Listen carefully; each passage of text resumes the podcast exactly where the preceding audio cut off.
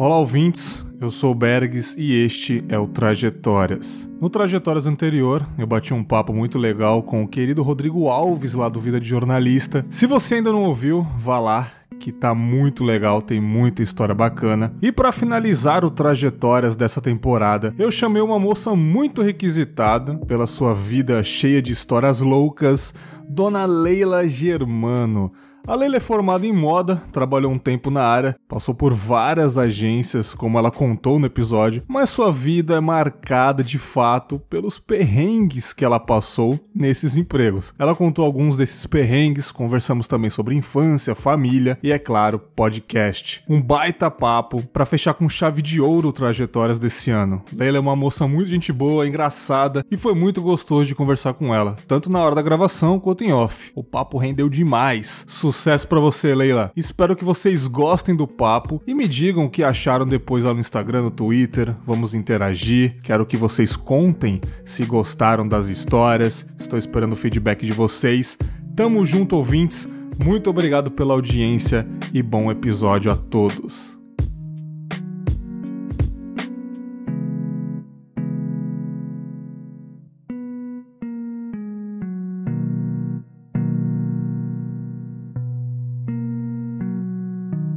Muito bem, começando o papo aqui com a Leila Germano. Como que vão as coisas aí nesse calor mosquiteiro de São Paulo, Leila? É, a única coisa que eu poderia responder, você já me perguntou, né? Calor e mosquito aqui. No momento, somente, somente isso. Estamos, estava em off conversando com ela, a primeira coisa que ela falou, mosquito! Eu, nossa, cara, então... Sim. Não é? Eu já passei muito por isso quando eu morava em São Paulo. Já fui violentado por mosquitos na infância, mas felizmente aqui onde eu moro em Cachoeiro, os mosquitos quando é, sobem pra voar já morrem queimados, né? Então não dá nem tempo. Ai, que sonho. É, Luísa Mel, que sonho. É, inclusive, os mosquitos e o calor tiraram, né, a coisa do convidado no podcast. Fala assim, ai, prazer, tá aqui, nossa. Não é? E aí, tudo bem? Nossa, tudo ótimo. Prazer merda nenhuma, Mas né, é- cara? não, mas Termina é logo prazer. essa gravação. Não, não, prazer tá aqui, porém não está tudo bem. Não está tudo bem. Exatamente, vamos, né? Vamos deixar bem detalhado aí, né? É, é. Bom, Leila, você foi muito requisitada aqui no Confábulas desde o ano passado. Alguns mesmo? ouvintes, é verdade, alguns ouvintes aí já falaram pra eu te chamar pra contar algumas histórias loucas da vida. E eu não sabia que você tinha tanta história. Já ouvi você no Nerdcast, já ouvi você em outros episódios. O Decréptos é um dos meus podcasts favoritos, você tá direto lá. Claro que eu te conheço, mas eu não sabia que você era recheada de histórias, né? Cara, nem eu, viu? Nem eu. Eu, eu, eu fico passada, inclusive, cada vez que eu conto uma história e o povo acha interessante. Uhum. Porque Sim. é só coisa da vida real de qualquer fudido, né? Não tipo, é, meio cara? que todo mundo passou por, por essas coisas. Na verdade, né, Leila, todo mundo tem história, né? Eu, tô- eu, eu sempre digo isso. Todo mundo tem história.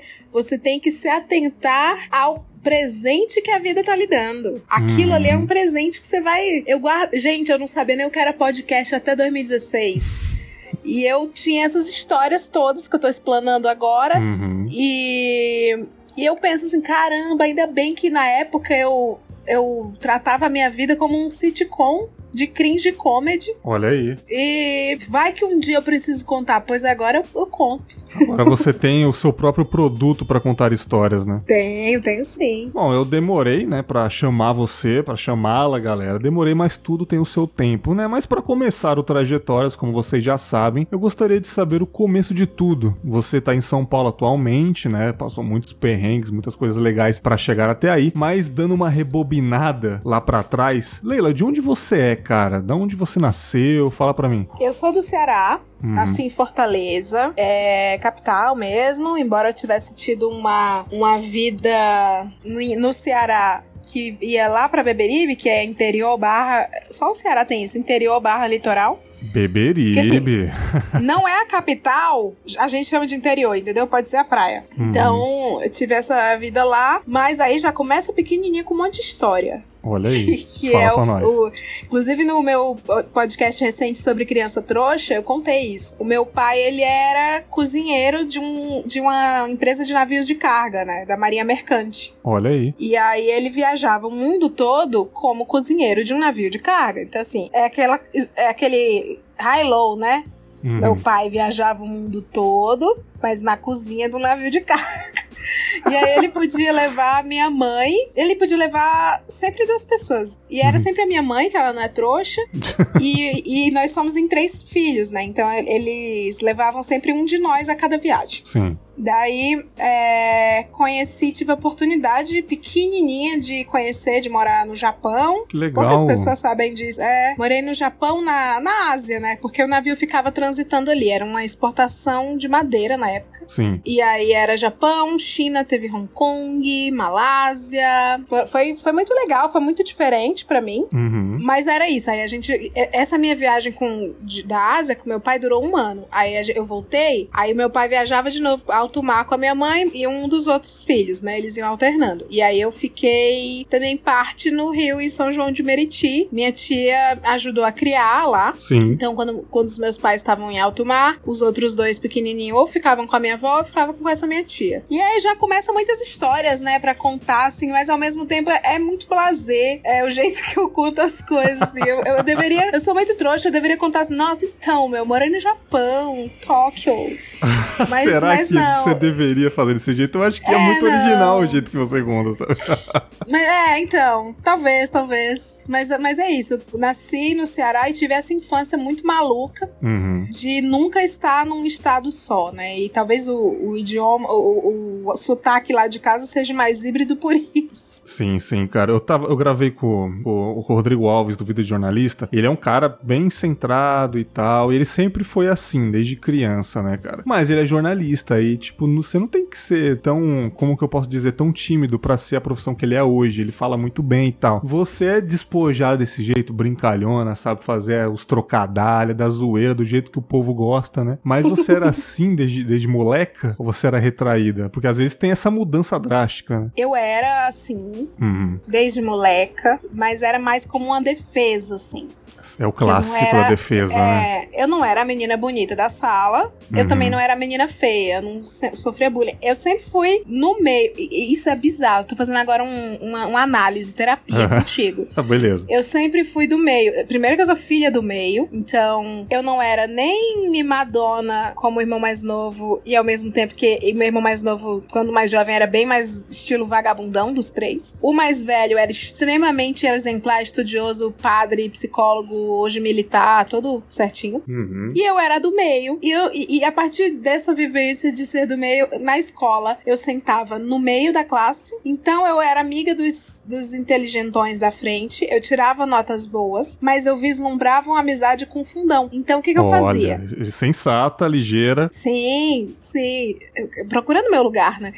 Eu fazia piadas, as piadas, principalmente as piadas mais pesadas, as piadas. As piadas de deboche mesmo. Na piadoca. Claro. A, aquela que vai, todo mundo faz ha ha ha ha ha na sala. Eu lançava a braba pros meninos do fundão. Eu falava, ei, ei, blá blá blá blá blá. Aí eles soltavam alto e todo mundo ria. Uhum. Então eu permeei por muito tempo isso, que era assim, eu não sou bagunceira como eles, mas eu gostaria muito de ser. Eu também quero fazer minha fita com o professor pessoal da frente, mas eu também queria testar, fazer igual a comediante, né? Testar alguns textos aqui pra, pra ver se ri, se performa. Então era isso. A minha vida era essa. E eu acho que na vida eu ocupei esse lugar do meio sempre, sabe? Assim, nas empresas, é, minha vida corporativa em empresas sérias, né? Não vou falar de agências escrotas, claro. mas eu sempre me dei muito bem com as lideranças e eu sempre me dei muito bem com a galera é, da base, da pirâmide. Cara, eu fui igualzinho você, porque eu acho que a gente tem que ter jogo de cintura nessas coisas, né, cara? É, é o sentar no meio sempre. Sim,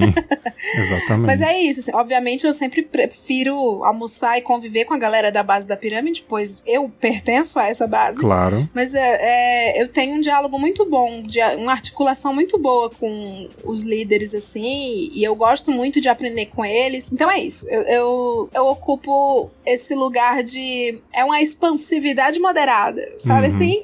Sim. Temos que ser maleáveis, né, cara? É. Eu lembro que eu, eu no colégio, eu era igualzinho você, cara. Eu não era o nerdão, nunca sofri bullying, nada. É, mas assim, eu andava com gregos e goianos, né, cara? Com todo mundo, né, cara? E tipo, eu lembro que, eu, porra, eu morava na Zona Leste de São Paulo, era o colégio barra pesadíssima, cara, ali no ensino médio.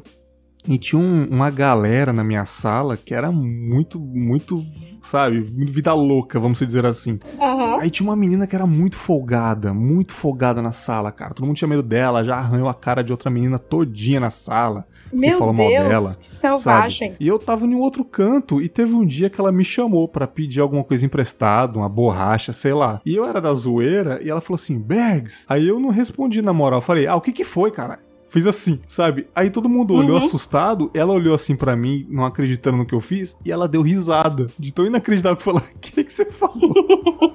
eu falei, ah, tô de sacanagem, fala, o que, que você quer? Ah, presta o lápis aí, sei lá. Eu joguei e fiz amizade. E o pessoal percebeu que eu, eu não era o bobão, eu não tinha medo. E Uhum. não sei quem me disse um dia, já na vida adulta, que se a gente é reprimido, sei lá, pela sua postura, você não consegue olhar pra uma pessoa direito, se você ajeitar sua postura, se você falar olhando no olho, muda completamente o diálogo, completamente o jeito que a pessoa vai te tratar. Mesmo que você ainda tá sem jeito. Tente mudar sua postura, tente falar olhando no olho, sem medo, sem gaguejar, que o relacionamento vai mudar completamente. É isso que eu sempre fazia pra ser maleável, sabe? É, ser tímida e, e, se policiar sobre essas coisas, né? Porque é, eu imagino que deve ser muito difícil pra uma pessoa tímida É muito. não olhar no, é, olhar no olho e, e se expressar, ou fazer Uhum. alguma tiradinha. E eu nunca fui isso, então não me ocorre a dificuldade que deve ser, mas É. imagino que deve ser muito difícil. Nossa, total, cara. E, e ainda mais infância e adolescência, né, Leila? Que é uma, é uma fase que a gente tem que se provar toda hora, né? Total. Se encaixar em grupos, né? Eu tô lembrando aqui de quando. Nossa senhora, eu tô...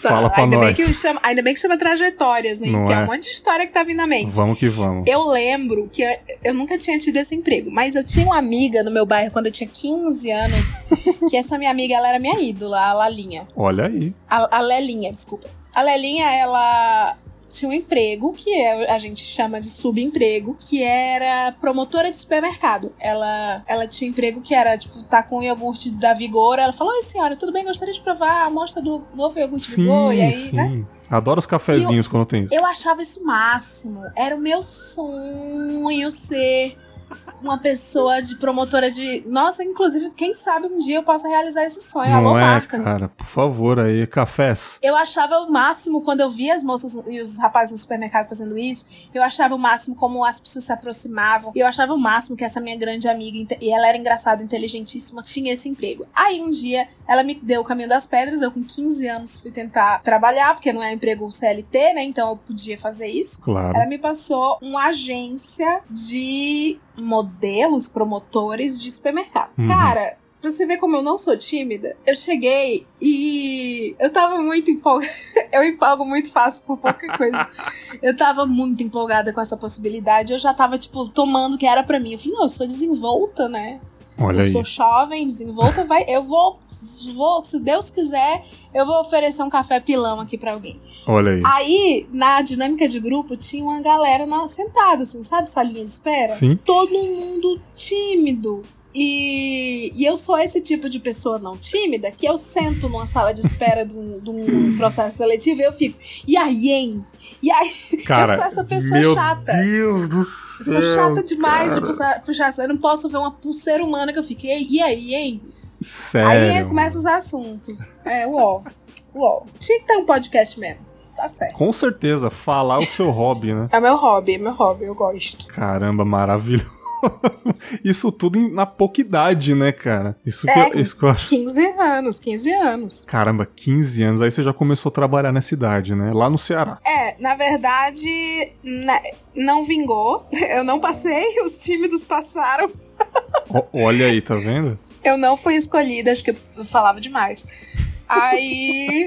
Então é isso. Alô, marcas, segue aí o, o sonho, continua no ar. É. Ah, aí eu fui, comecei a trabalhar, eu fiz faculdade de moda. Então eu Uhum. fiz, não é emprego, né? Eu fiz bicos de camareira de desfile de moda. Não sei Caramba. se você sabe o que é camareira de desfile de moda. Eu basicamente tinha que trocar as modelos bonitas Sim. famosas. Sim. Elas chegavam, saíam na passarela, aí quando elas voltam, vocês acham que elas estão calmas. Não, é uma correria gigante. Imagina. Então ficam camareiras, a gente fica segurando a calça pra ela só meter a perna, segurando a jaqueta só pra ela meter o braço. Isso com quantos virando- anos já? 16. Beleza. 17, 17. Foi logo quando eu comecei na faculdade, 16, 17. Entendi. Comecei nessa idade. Aí, virando calcinha pra pra moça vestir de novo, porque a calcinha de um look faz parte da outra. Ixi. E era, era isso. É, depois, e eu não era comunicativa, não podia ser. Aí era bizarro, porque a gente era proibida de fazer amizade, né? A gente era réis camareiras. Ô, louco. É, não, porque, tipo, era não podia eu- virar amicíssima da Ana Hickman? Como assim? Tinha na É, nessa época tinha a Ana Hickman, a Carol Trentinho, as Sim. meninas top model. E não, não podia. A gente, tipo, era. A gente ia pela faculdade, eu lembro que ganhava 50 reais. E eu, Hum. Assim, eu, sou a Paulinha Nona, pra mim tudo tá legal, né? Tudo é tipo, uhul. Vamos que Meu vamos. Deus, eu vou ser camareira de um desfile, achava o máximo. Aí quando falava assim, a remuneração é 50 reais, eu, meu Deus, eles me dão 50 reais. E eles ainda vão pagar? Eles ainda vão pagar pra fazer isso, que demais. Nossa, eu era muito trouxiane. Aí, depois eu tive a minha primeira experiência profissional, aspas, aspas, que foi num jornal, fui estagiária. Aí que já começa aquela famosa thread do Twitter, Sim, que a galera tava me marcando. a famosa thread eh, começa aí, na verdade. Olha eu comecei beleza. como estagiária Uhum. e eu, assim, eu desenho. Pouca gente sabe que eu desenho. Eu Olha. desenho muito bem. Caramba, E eu entrei na faculdade de moda com um sonho que era ser designer de moda. sensacional. Como, a- como eu entrei com bolsa, Uhum. é, a faculdade tinha um destino melhor para os bolsistas. Sim. Que, é, que era assim, quem era, que era faculdade particular, quem era rico, teve gente que foi trabalhar com estilista famoso, com grife famosa, e eu doida pra ir também, mas a faculdade falou assim, então, meu anjo, tem um jornal aqui pra você escrever sobre moda, menino. E aí foi meu primeiro emprego, assim, meu primeiro emprego, aspas, porque eu não fui remunerada. Mas foi aí que o sonho de ser designer e desenhista morreu. Ah, morreu ali já. Morreu ali, morreu ali. E eu desenhei a vida inteira, assim, todo mundo no meu bairro, na minha família, torcia tanto pra eu ser estilista famosa, que eu desenhava, passava o dia desenhando roupa, fazendo roupa. E aí morreu no primeiro, no, no primeiro ano, no último ano da faculdade. E, porém, nasceu uma escritora, né? Nasceu uma pessoa que escreve. Sim. Que é legal também. É, a minha trajetória foi sempre um grande. Uma grande zebra que deu certo, sabe? Eu fiz faculdade pública, o vestibular, aí eu não passei porque eu tive desnível de notas. Olha. Você sabe isso, né? Quando você tira muito numas matérias, Sim. menos em outra, aí eles não passam. Tipo, gente que menos É. performou que você entra. Eu tive. Eu, eu não tive esse, esse negócio de desnível, né? Na faculdade não teve problema. Eu tive num concurso que eu me igualei com outras pessoas que eram mais velhas, então elas tiveram vantagem sobre mim. Pois é, eu fiquei arrasada. Porque, só pra você saber, o sonho de ser estilista tinha desde três aninhos de idade. Caramba, você já tinha isso na cabeça, influência Sim, de alguém? sempre. Sim, sim. Eu vi um cara desenhando roupas pra minha tia. Uhum. E eu já desenhava bem. Assim, eu, eu era uma ex-bebê com noções de o nariz é um L, né? O olho, ele é uma coisa amendoada. Que a legal. boca tem formato. Então, tipo, desde pequenininha eu fui trabalhando isso. Aí eu comecei a fazer desenhos realistas, assim. E eu vi esse cara desenhando pra minha tia, acho que eu já tinha uns 6, 5, 6. E aí eu decidi, não é isso, eu quero fazer roupas. Uhum. Cara, eu era uma nerdzinha de moda. Eu, eu, eu sabia tudo, o nome das grifes, estilista, quando trocava um estilista, quando ia pra outra grife, Putz, é, sabia as coleções, tudo, tudo, tudo. Cara, sério, eu, tipo, nasci para isso. maravilhoso. Vão, quem eu sabe no entrei- futuro, né? Não, não, magoei. Oh. Aí, aí eu entrei na faculdade, ocorreu isso. Uhum. E aí eu enveredei pra escrita. Depois eu, vi- eu fui trabalhar com conteúdo. Sim. numa agência, né, de conteúdo de moda. Depois dessa agência, eu fui pro cliente da agência. Uhum. E aí eu pensei assim, não, é agora, agora vai, porque ele me chamou pra trabalhar na fábrica. Eu vou se consagrar agora, né? Agora eu se consagro, faz teu nome, Leiliana. Aí eu. Ele sabia que eu desenhava, ele me pôs pra desenhar algumas coisas, só que eu acho que a dona não gostava muito de mim nessa posição. Ela me tacou no marketing. Ih, rapaz. Então, além de escrever, eu fui obrigada a saber de negócios. E é uma marca grande, assim. Aí eu aprendi muito e, e performei também muito bem no marketing. Tava fazendo um trabalho muito bom. Uhum. E aí eu comecei a gostar, tomei gosto, li, fiz cursos, me aprimorei, passei a viajar pra, pra falar com representantes e falar de vender as coleções pra essas pessoas. E aí, mais uma vez, a zebra, né? Porque eu falei, porra, além de escrever bem, eu sou uma boa pessoa de, ne- de marketing, de comunicação. Aí eu vinha pra São Paulo muito, uma das agências, estou resumindo demais, tá? A thread conta a história direitinho. Olha aí. É, com, é, com detalhes Sim, sim. sórdidos, mas com. Aí eu vim pra São Paulo, uma agência chamou, falou com um cara e disse que tava procurando um planejamento de propaganda, de publicidade pra uma marca gigante de varejo de moda. Uhum. E aí esse cara me vendeu. E ele, ele falou assim, ele me vendeu sem eu saber, né? Aí ele me chamou e falou assim: Leila, você moraria em São Paulo? E assim, eu já não tava crescendo tanto nessa empresa. Já tinha passado tinha- vários perrengues lá, né? Não, não, nessa, ulti- nessa do marketing não. Nessa do marketing eu realmente. É que existe um teto salarial lá Entendi, no Ceará, entendi. sabe assim? Sim. Falei, ah, não vou crescer. E, e lá, tipo, já era a maior do segmento. Os Não- não perrengues tinha- vão pra frente ainda, né? É, os perrengues vão pra frente. Essa empresa, na verdade, eu fui muito feliz. Olha que bom. Essa empresa eu fui muito feliz. E aí eu fiquei, ah, mas, pô, eu, tô, eu amo desafios e coisas bizarras. Sei lá, quem sabe? Aí ele falou, Leila, você viria pra São Paulo? Aí eu falei, no blefe. Falei assim, tipo, sim. Uhum. Ele, ah, legal. Aí no dia seguinte eu recebo um monte de e-mail de agência marcando entrevista, porque ele me indicou e ele disse que eu era uma cearense que tava indo morar em São Paulo e que eu era ótima com planejamento, com marketing, tipo, me vendeu Uhum. no e-mail. Eu fiquei assim, incrédula. Fiquei assim, meu Deus. Eles não tinham preconceito com o nordestino. Não, esses caras não. Aí eu fiquei, quem é esse povo todo aqui no e-mail? Eu falei, como assim eu tô indo pra São Paulo? Aí eu pensei, ah, mete louco. Na época, eu gosto sempre de falar isso, era Lula, passagem 50 reais. Baratíssimo.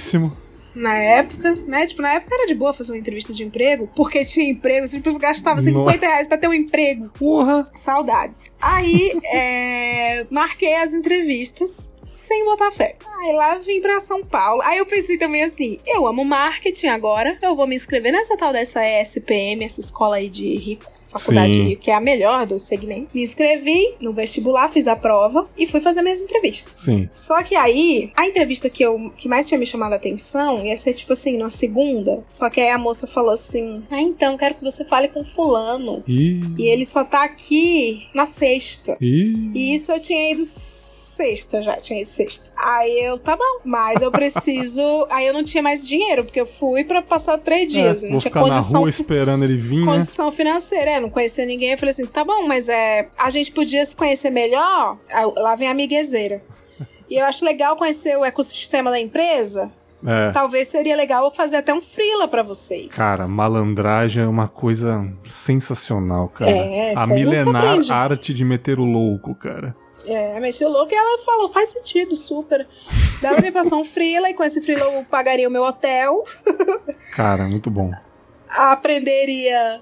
Seria o quê? Uma faculdade remunerada express. Já Uhum. aprenderia que diabo que tinha que fazer naquela empresa. E foi assim, fiz o freela, odiei o cara falou comigo, cara extremamente arrogante. Sim. Aí eu pensei, ah, beleza, pelo menos paguei o hotel e sobrou um dinheiro aqui pra comprar uns cheetos. Aí eu... Mas assim, né, por fora, aquela pinta de que É. businesswoman. Tem que ser assim, por fora, né? Depois chora, chora no lugar quente, né? Chora no banheiro, é. Chora no banho. Aí. Só que nesse meio do caminho, uma agência me chamou pra conversar também. Olha nessa aí. leva dos e-mails. E aí, foi no mesmo dia do cara escroto. Ih, rapaz. Eu conheci essa agência, eu fui lá e eu gostei, misteriosamente, eu gostei muito dessa menina que me entrevistou, a Leca. Uhum. A Leca, ela é, era super séria, super séria, super prática, super apressada. Uhum. Ao mesmo tempo, é, ela me, estranhamente me valorizou, eu não sei explicar, de verdade. É, é porque assim, esse cara que eu não gostei é um cara tipo o dono da empresa, presidente da empresa, paletó, bla- blazer, roupas chiques, Uhum. e ele. Não sei, ele, ele, ele foi educado meio que forçado, sei lá. E a Leca, ela foi muito prática e, era, e ela fez as perguntas assim: Você fala inglês? Aí eu, não. Porque assim, gente, quem tá ouvindo me conhece. Eu era pobre, tá? Eu era Né. pobre, rede pública de ensino, tudo bom. Isso aí. Aí ela, você fala inglês? Aí eu, não. Aí ela, mas você quer aprender? Aí eu, "Claro, quero. Ela, ótimo, então é reversível. E anotando um papelzinho, Cara, assim. tipo, ela era curta e grossa, não tinha tempo a perder, porém tava te auxiliando ali, né? dando oportunidade total. assim. Maravilhoso. Aí eu, nossa, que mina legal. Ela, Você tá lendo algum livro? Eu tô. Ela, qual? Eu, ah, eu tirei da bolsa que eu tava com ele. Eu falei, A Hora da Geração Digital do Don Tap Scott. Ela, me fala desse livro então. Eu, ah, é um livro que isso, isso, isso. Fiz uma pequena resenha. Uhum. Aí ela, legal. Você viria pra cá? Você aceitaria trabalhar aqui por tanto? Eu falei, sim. E tipo, o tanto que ela me ofereceu era mil reais a mais do que eu ganhava. Opa. Eu, sim, legal. Aí ela, quanto tempo você precisa pra vir pra cá? Aí assim, nessa hora eu me caguei de medo, porque eu falei, caramba, é, é, um- é a- até agora eu tava brincando aqui. Tem que pensar, eu não, eu não cheguei nessa parte do, do, do ensaio. É, eu não cheguei nessa parte do cartão, sei lá, exato. Aí eu falei, caramba, e ela era muito rápida, muito prática. Aí eu falei, 30 dias eu. Passou pela viria. cabeça esse tempo. Passou, porque eu, eu- é, trabalhador brasileiro, como eu, pensei na primeira coisa: Nas aviso, férias. pagar aviso. Pagar aviso. não, férias não. Pensei, não, eu trabalho na empresa, eu preciso pagar aviso. É, sim, é de 20 a 30 dias, né? É, eu falei, 30 dias. Aí ela, tá bom, ok, bem-vinda. Ô, louco. Assim? A gente se vê em 30 dias, assim. Que gostoso. E eu nunca fui lembrando, nunca fui planejamento de propaganda, e eu deixei isso bem claro pra ela. Mostrei as coisas que eu fiz, mas deixei bem claro pra ela, e ela, tipo. Legal, bem-vinda, parabéns, a gente se vê em 30 dias, eu vou falando com você. E voltou pros afazeres, rápida, prática. Mas assim, não foi escrota, foi prática e me deu oportunidade, eu fiquei chocada. Uhum. Hoje a Aleca, ela tá, tipo, de head de estratégia lá numa das gigantes, lá em Nova York, agora, tipo, Sensacional. fodalhona. Eu falei, cara, que, que mundo massa, né? Não é? Aí eu fui pra minha casa, chocada, pensando. Não, e aí teve isso, né? Você tem amizade Eu- com ela só pra. Sim, sim. Inclusive, quando eu viajo pra lá, a gente se vê. Que gostoso. Quando eu saí dessa entrevista, eu falei isso na thread também. Eu saí, foram cinco horas de êxtase. Porque assim, é, apesar de estar feliz na empresa que eu tava, a gente sempre acha que a gente não tá sendo valorizado, né? Uhum. Assim, tem o dia a dia morno. E aí é, é como é como se você tivesse um casamento de muitos anos, aí do nada passa o, o Idris Alba na rua e fala assim: Você é linda. Tipo, sabe? Sim. Aí você fica, olha, alguém de fora me olhou, sabe assim? Caramba. E, e a Leca foi esse alguém de fora, né? Aí eu cheguei na rua, falei, oh, meu Deus, eu vou trabalhar. E assim, gente, pra quem é des- da minha, do meu background do Ceará, é uma pessoa pobre, num estado que não é protagonista do eixo do Uhum. país Rio-São Paulo, ser chamada pra vir trabalhar em São Paulo é uma coisa muito legal. Pra quem- Venci na no- vida demais, né? é, sem ser numa profissão servil, né? Como os Uhum. meus, meus iguais de, de estado. Sim. E aí eu saí do prédio, o prédio mais bonitão, fiquei assim, meu Deus, eu vou trabalhar em São Paulo, meu Deus, vou ganhar tanto, meu Deus. Gente, tanto não era nada, tá? Tanto era alguma coisa. É. Meu Deus, que, que sonho. Aí depois eu caí na real. Falei, meu Deus, minha família, minha vida, meus pais. Agora meu tem que peguete. resolver tudo, né? Tudo, é. Eu tinha um peguete que eu tava quase namorando, tava, tipo, tudo socorro. Aí eu voltei, contei pra pedir as contas no trabalho, eles.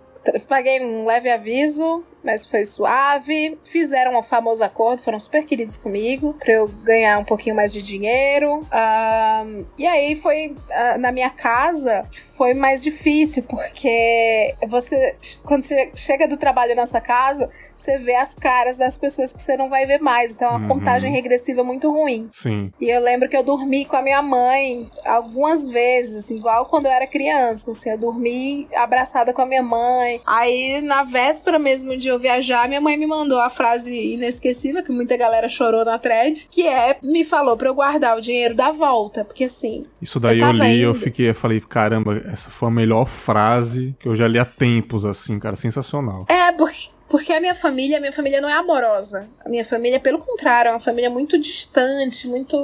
A gente foi educado com surra, sabe? Assim, é uma família que não fala e não falou de amor todo esse Eu tempo. já achava o contrário. Por, por essa Nossa. frase eu achava que era bem unida, sabe? Tipo, a gente não tem muito a Não. oferecer, porém, tamo aqui. entendeu? Não, então, a minha família sempre foi drivada por, por essas coisas, assim, Uhum. é, é- Sim. eu não, dinheiro e subsistência, sabe, assim? Uhum. Meus pais, por exemplo, meu pai foi contra eu fazer essa faculdade porque pra ele o lance é ser servidor público. Sim. Jamais na nossa casa, jamais passaria a opção empreender, que é o que, que eu faço com o meu podcast. Pois é. Jamais, porque é tudo. Mas é isso, assim. Então, o conselho de amor que eu, que eu leio como uma coisa amorosa da minha mãe foi esse. Tá bom, vai. E assim, eu só tinha 4 mil reais. Eu tava indo com 4 mil reais, era tudo que eu tinha. Sim. Ela vai, mas guarda o dinheiro da volta, porque aí se não der certo, a gente tá aqui para te receber. É, é o que a gente então, tem a não... oferecer, né?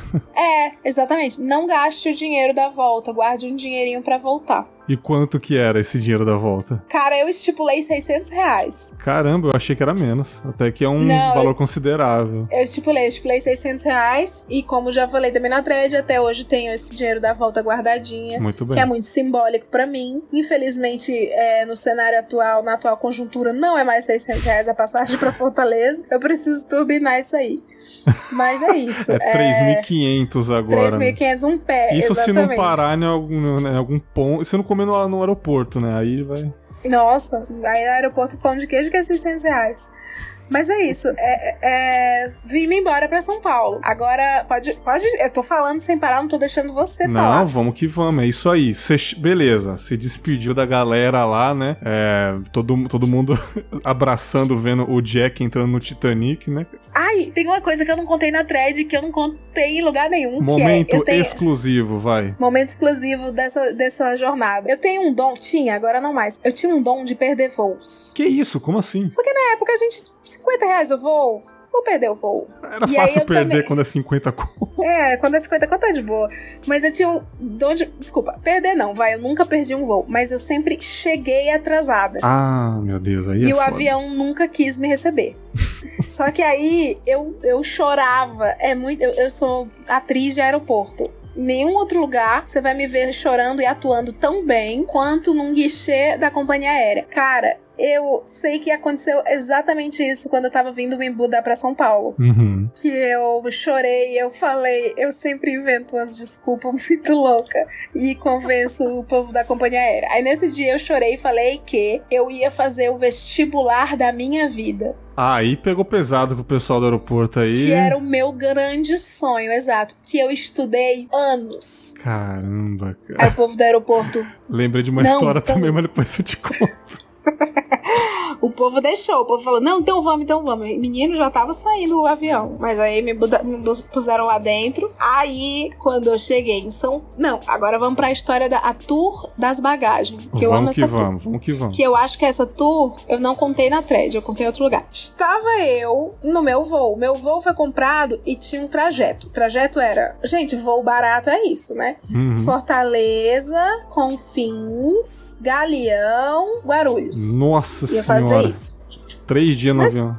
É, 60 com 50 com. Aí eu tenho um outro problema, além de chegar atrasada no aeroporto, que é não saber a diferença de DOC e TED.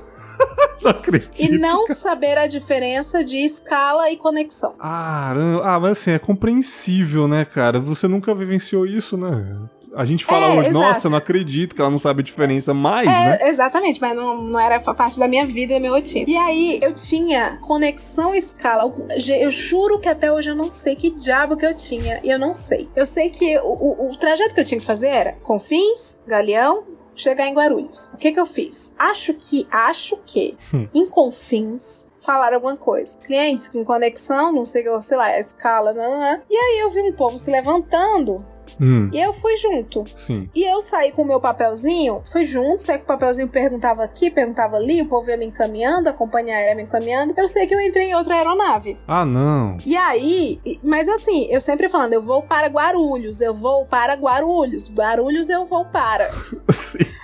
Aí o povo me botou nessa aeronave de Guarulhos, fiz o trajeto. Na época, gente, na época, acho que era a época de ouro, 2010. O, o, Brasil era o país do futuro. Você vira um Pokémon, né, cara? Você fala três palavras que, que é isso, não. né? Vou pra tal cidade, tal cidade eu vou. E é isso aí. Não, não, não é nem isso. É que, assim, naquela época as aeronaves eram vazias, porque tinha muito mais... Eu não sei, acho que tinha mais aeronave. Faz sentido. E as pessoas viajavam mais. Uhum. Eu lembro que eu, uma das viagens que eu peguei, eu peguei com a banda dos não era CPM 22, é, era uma dessas bandas assim. Detonautas, eu acho. Uhum. Que eu ia muito para Brasília, porque eu tinha um namorado em Brasília. E eu fui com a banda inteira, e eu e só, o avião vazio.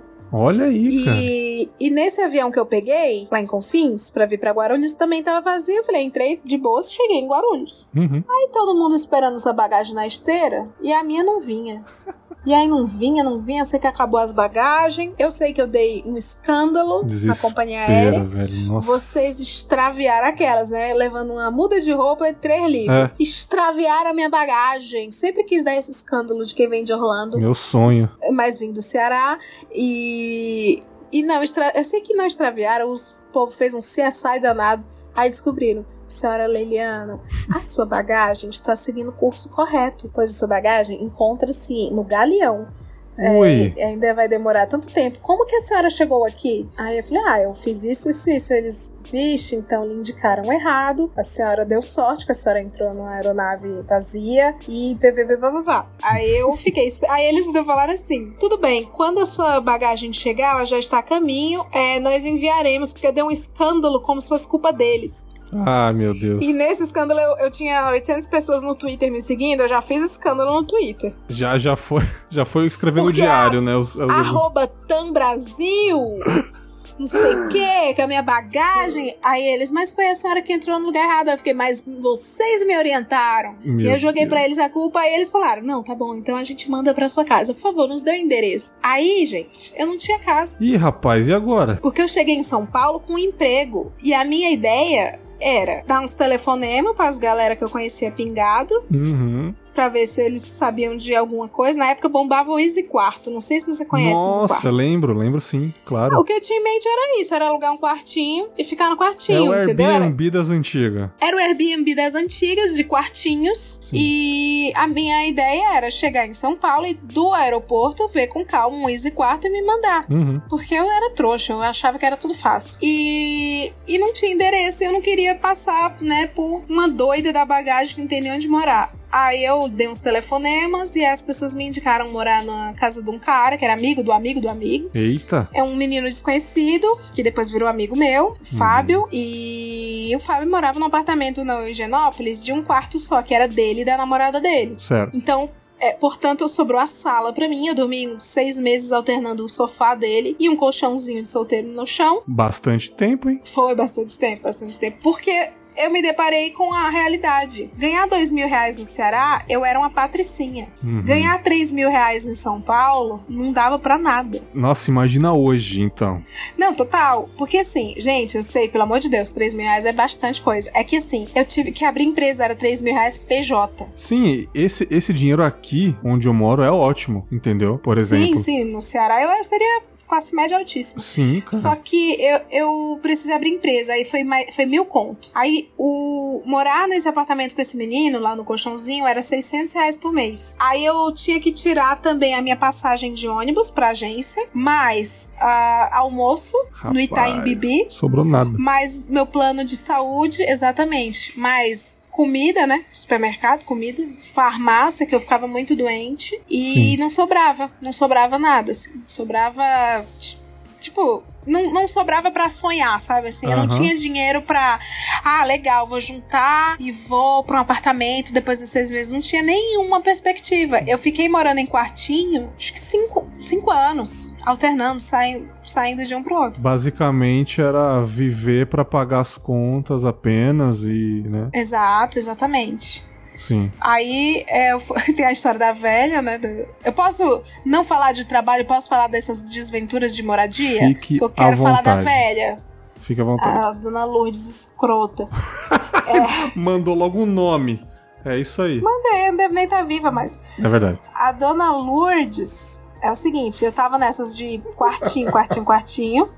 Aí eu morei com umas meninas. Hum. Essas meninas, um, a gente não se dava muito bem. Mentira, eram três meninas e eu só me dava bem com uma, muito bem. Só que essa uma foi embora pro interior. Aí ficou eu e as duas que não olhavam na minha cara. E ficou um clima bosta, assim. A gente, menor clima, nem, nenhum. Uhum. Aí uma delas chegou pra mim e falou assim: ah, me mandou por mensagem: Leila, tudo bem? Então, a gente. Minha prima tá vindo estudar aqui no Mackenzie e uhum. eu preciso que você saia do quartinho. Eu morava no quartinho que era uma despensa, tá? Meu Deus do céu, cara. Aí eu fiquei, tá, e ela, pois é, a gente. Aí isso era véspera do carnaval. A gente vai te dar sete dias dias para você achar algum lugar e tal. E aí falou, foram pro carnaval e eu fiquei achando lugar para me mudar. E eu tava bem desesperada. Aí apareceu uma menina do trabalho que eu, faz, que eu trabalhava e que me disse que tava saindo do quartinho que ela alugava, que era cinco minutos andando da agência. Ô, louco. Eu falei, porra, aí é negócio, hein? Bom demais. Vou gastar mais com, com ônibus. Aí ela me passou o contato da véia da, da- do quartinho,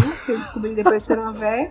Que ela falou assim: é uma vovozinha. Só, só seria você e ela Gente na casa. E assim. boa, É maneira. uma vo- não, é uma vovozinha que adora fazer sua cama. Ela faz sua cama e eu fiquei assim, gente, perfeito. Nossa, uma idosa pra arrumar as coisas pra mim. Bom demais, faz até pudim depois. É, não, eu imaginei isso. Aí eu cheguei lá, a véia foi razoavelmente razoável.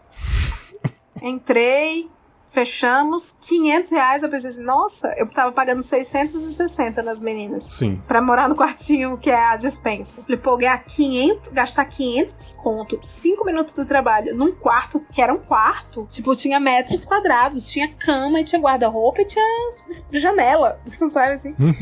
Falei, Não, realmente eu tô patrão. Aí eu fechei com a idosa, me mudei pra lá. E aí, meu filho, começou, começou a parada punk. Opa, diga, Que por quê?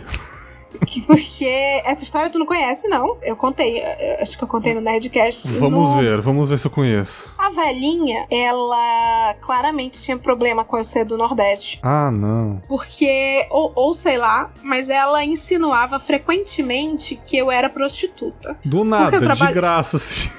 Não, não, não, porque eu trabalhava em agência de propaganda e eu chegava às três, quatro da manhã por causa das concorrências que eu ficava fazendo. Ah, tá. E aí ela ela ficava falando: O que, que você faz até essas horas, hein? Tipo, de, Ah, de noite. Quando eu chegava. Ela ficava dando conta. Ela não queria. É que assim, ninguém fala, vai falar assim: ah, sua nordestina, sua cearense, eu Sim. tenho nojo de você. Não. É Mas sempre é- nas entrelinhas. É nas entrelinhas, exatamente. Sim. Aí o que, que ela fazia? Ela não deixava eu usar a cozinha pra eu não deixar cheiro. Nossa. Então eu não podia cozinhar na minha casa. Eu morava meio que em um quarto Uhum. e eu não podia usar fogão, geladeira, que ela dizia que a geladeira era dela e ela não queria que eu deixasse cheiro, nem pia, nem micro-ondas, nem nada. Então o que, que aconteceu nessa época? Eu passei a me alimentar de cup noodles, porque. No não, no começo era pão, fruta, coisas é, que eu podia guardar no guarda-roupa. Meu guarda-roupa passou a ser minha geladeira e dispensa. Que isso. Então eu Cê- bebia leite Você não, quente. você não cogitou sair de lá. Não dava, né? Não dava, não dava. Na- nessa época eu tava. Eu fui ganhar. me- Eu virei CLT, só que eu virei CLT. Ai, ai. 2.300 reais, sei lá. A batia virou 1.800. Sabe assim? Sim. Piorou minha vida. Piorou minha situação. Nem plano de saúde bom eu já tinha mais, nem nada. Aí ahn, passei a me alimentar do, do que tinha no guarda-roupa. Aí um dia eu pensei assim: não, eu sou. Vou hackear o sistema aqui agora. Olha aí. Eu sinto, sentia muita falta de alimentação, de comida. Eu não podia viver só jantando. Eu jantava aqueles equilibre Meu Deus, aí não dá, não. ou maçã, ou maçã, sabe assim? Aí não fica em pé, não. É, não. Aí eu, aí eu pensei, já sei. Eu vou hackear o sistema. Eu vou comprar um monte de cup noodle. Cup noodle tem sabor pratos de comida, tipo, tem o sabor pizza, sabor galinha caipira, sabor picanha. E Aham. eu vou preparar o cup noodle na água quente do chuveiro, quando eu for tomar banho. Caraca. Agora, peraí, antes, né? Ah, meu filho, eu sei que eu ia lá, me achava, eu me achava assim o, o Steve Jobs assim da inovação. Eu, eu ia muito pimpona pro banheiro, Ah, capinudo enrolado na toalha, fazia o capinudo no chuveiro, comia o capinudo ali sentadinha no vaso, caraca, velho. Tomava acreditando. meu banho pra não deixar o cheiro do capinudo. Que isso, cara. Porque eu tinha, você acredita, eu tinha medo dela sentir o cheiro da minha comida clandestina? Cara, a, a tal da necessidade faz a gente se transformar, cara. Exa Num ET, Exatamente. velho. É bizarro. Aí foi isso por muito tempo. Além do fato de que a dona Lourdes não deixava. A dona Lourdes falava do meu cheiro, mas bizarro é que ela tinha um cheiro de corpo humano apodrecendo. É, Acho que é mas um cheiro... não era nordestino, então. Não, não. Ela, não, ela tinha um cheiro de corpo humano apodrecendo, assim, um cheiro azedo. Um cheiro que todos nós vamos ter da velhice. Então, mas tipo assim, pra ela tava show, porque era Ah, era dela, era não. de lá, era, sabe? É, sei lá. Eu sei que, que quando eu cheguei no quarto, eu senti esse cheiro muito forte. Hum. E eu falei, ai meu Deus, mas tudo bem, eu vou tirar essa. Na roupa de cama, roupa de cama velha, tinha umas manchas, umas manchas meio bege, meio âmbar na, na cama, assim. Não. Uhum. Falei, parecia xixi, sabe que alguém fez xixi ali? Eu falei, nossa. Nossa. Aí eu tirei. Eu fui toda alegrinha pro shopping, na Zelo, comprei co é, cobertor, coxa, lençol, edredom. E voltei toda felizinha. Uhum. E arrumei a cama e fui trabalhar. Quando eu voltei do meu trabalho, estava minha roupa de cama toda jogada no chão, um bololô. E a roupa de cama dela mijada lá. Que isso, cara? E ela falou: Você tá na minha casa, você vai dormir na minha roupa de cama. Eu não quero saber disso aqui, não. Cara, que véia louca. Cara, sim. Ela tinha na época 83 anos, por isso que eu acho que ela não tá viva mais. Ah, deve estar, já né? Esses vasos aí. uns 10 anos Esses vasinhos bons aí, né, cara? É. Eu sei que ela arrumava a cama, aí lá vai Leila hackear o sistema de novo. Ah, Todo não. dia eu acordava mais cedo, uns 30 minutos. Porque eu acordava pra arrumar a cama conforme a- a roupa de cama escrota dela. Uhum. E aí à noite eu também chegava, falava boa noite, dona Lourdes, fechava a porta do quarto. Sim. E aí eu tirava a roupa dela bem rápido, colocava a minha. Aí eu dormia na minha, acordava cedo, mais cedo. Tirava a minha, dobrava a minha, guardava a minha, fazia a cama com a dela, entendeu? Caramba. Não acredito. E eu me achava, eu me achava um gênio na época. Não, você era. "Nossa, Claro que era. Meu Deus, Nossa. eu tô, tipo, hackeando muito o sistema. Eu sou muito hackeativista. E foi isso, cara. Foi Nossa, Dona cara. Lourdes. Foram mil histórias em três meses. E eu saí de lá porque alguns amigos me resgataram. Mas eu saí de lá. Que bom. Sim, e continuou na, na empresa, na- da CLT, né? E aí foi tranquilo. Continuei. Não, foi péssimo. Foi muito assédio sexual. Moral, naqueles, naqueles trechos que você colocou na thread, É, era dessa empresa. Essa daí foi dessa empresa, foi muito tenso. Então, assim, a dona Lourdes, caramba, eu tô, pensando, eu tô me ouvindo pensando assim, caramba, eu sou muito resiliente. É, a dona Lourdes era a minha folga mental daquele lugar. E aquele lugar era a minha folga mental da dona Lourdes, sabe assim? Rapaz, um era o Eu happy apego- hour do outro, né? É, exatamente, eu me apegava muito nisso. Caramba, e era cara. muito pesado que a minha família me ligava, eu falava com minha mãe também, ela, e aí, como é que tá as coisas? Eu, nossa, tá, tá super legal, muito legal, trabalho aqui, faço várias marcas legais. Você não Nossa. falava dos problemas pra família. Claro que não. Minha família, meu pai, na época, ganhava 800 reais de aposentadoria. Minha mãe, dona de casa, não tinha dinheiro, nem, nem aposentadoria ainda. Aposentou agora. Uhum. E eu não ia pedir dinheiro pra eles, né? Então, nunca pedi dinheiro pra eles, jamais. É, até porque, olha meu salário, olha o deles. Sim. Aí, eu falava isso. Falava, e aí, tá tudo bem? Eu falava, tá tudo ótimo, tudo ótimo. Sim, visitar eles nunca iam visitar mesmo, né? Então. Nunca, pois é, gente. Eu que ia pra lá, no comecinho eu ia a cada dois anos. Uhum. E aí agora, tirando esse ano de pandemia, eu tava indo duas vezes por ano. Sim. Porque agora é uma fortuna aí pra, pro Ceará. Então pode-se dizer que esse emprego que você. Dessa, dessa, desses problemões que você teve entre o emprego e a casa dessas, dessa senhora, né, cara? este foi o pior de todos, o pior emprego de Não todos. imagina? Não, jamais. Que isso. Então o buraco, o Nossa. buraco é mais embaixo ainda. É bem mais embaixo, porque antes desse, teve o do cara que se masturbava, né? foi antes desse, o cara que se masturbava, mas é isso, assim. Ainda assim, não foi o pior. Olha que louco. É um cara que cometia atentado ao pudor. Eu não sei também se a minha lente de ver as coisas é tão acostumada ao absurdo. Não, já recebi de muitos menos. e-mails de, desse estilo que eu falo, não, não pode ser. Só acredito vendo. Se eu ver, eu não vou Mas acreditar. é. Eu também era assim, viu? Eu também era assim. Aí eu vi. É. Aí eu fiquei assim, tá bom, legal, acredito. Aí vinha mais coisa pior. É, depois dessa agência da velhinha, Uhum. eu fui pra onde? Peraí, eu tô tentando me lembrar. 2000. Ah, tá, eu fui demitida. Isso em que ano e qual idade você já tinha? Eu tinha 23, acho que foi em 2012. Olha aí, 2012. E, e eu fui demitida porque a sócia do. que era uma divisão, né? A sócia do meu lado, que eu trabalhava, não gostava de mim. Eu, eu falei também na thread isso, que ela era toda da yoga da Master Gratidão, rica da yoga. Sim. E ela tinha um lance de pegar muito no meu pé sobre a minha energia. Ah, pronto.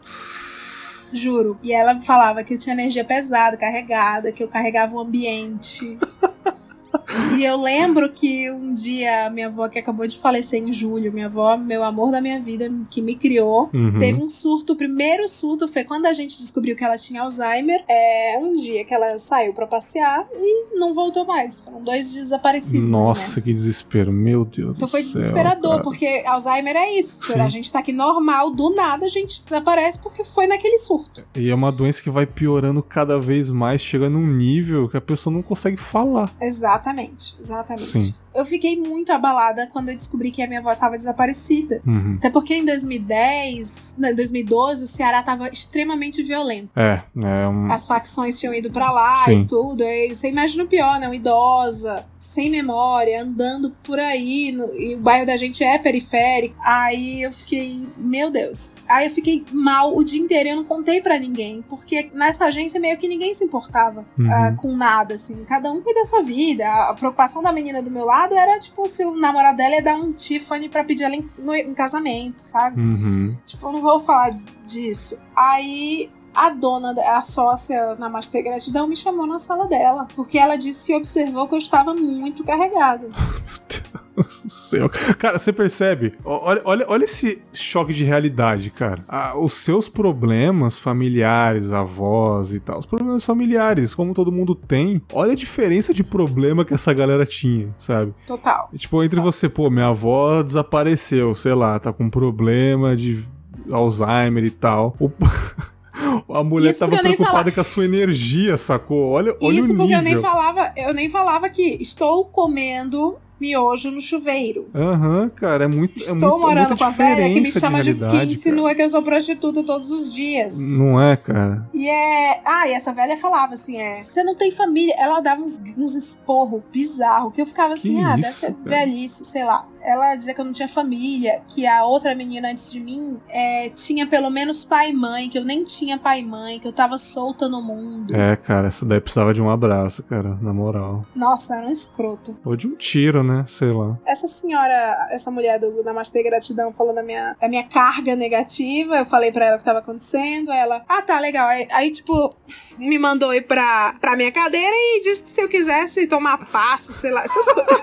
Gente, Arruda, ser é tão benzido. descolado da, da realidade do grande Brasil, esse mundo, é, sabe? mano, é muito. Aí eu não gostava dela e também na época, como eu falei pra vocês, eu, eu madrugava muito nessa agência. Era uma agência de promo e eventos. Uhum.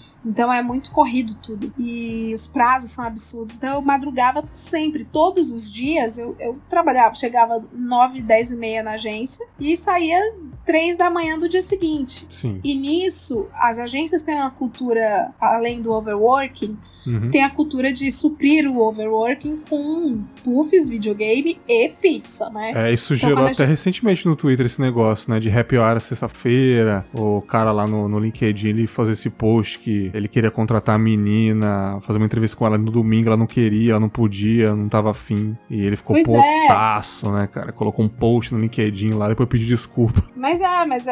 é- Ah, tem o detalhe. Depois eu falo desse detalhe.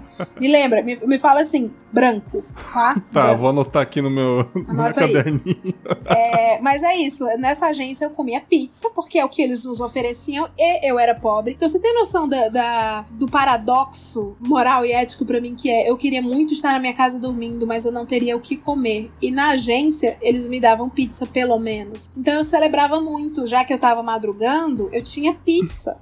Sim. E eu comia dois, três, quatro pedaços, porque eu tinha comida. E aí um dia essa criatura, essa rapariga, que eu vou xingar, ela me chamou e falou assim, que ela era magrela, magra torneada da yoga, né? Ela falou Uhum. assim, é, você tem que cuidar, hein? Você vai virar uma bola, hein? Se você continuar comendo tanta pizza. Cara? Você tem isso que cuidar, hein? é de um, não é de um nível que eu te falei aquele dia, aquela hora, é um choque de realidade. A galera não sabe o que tá pelos bastidores da sua vida. Falou assim, Exato. sua energia tá ruim, vê onde eu tô morando, né, cara? Por isso que eu tô assim. Nossa, eu adoraria ter a energia boa que você tem no Itaim Bibi. O plot twist é esse. Depois que eu casei, casei, Aham. fui morar com quem, a gente vivia bem, Sim. num bairro de rico aqui de São Paulo. Ela morava no prédio ao lado, só que o prédio dela era mais capenga. Olha aí. Aí eu encontrava com ela assim, eu ficava. Hum. Mas é isso.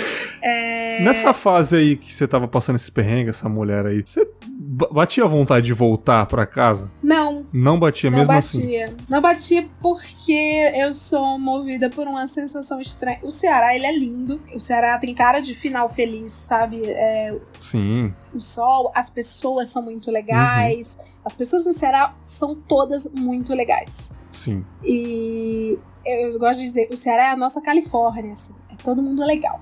É. Aí, é, os empregos, porém, não. Os empregos são legais se você for filho de alguém. Sim. Se você. é- é- é- isso é meio, é meio feudal, sabe? Assim. É igual aqui.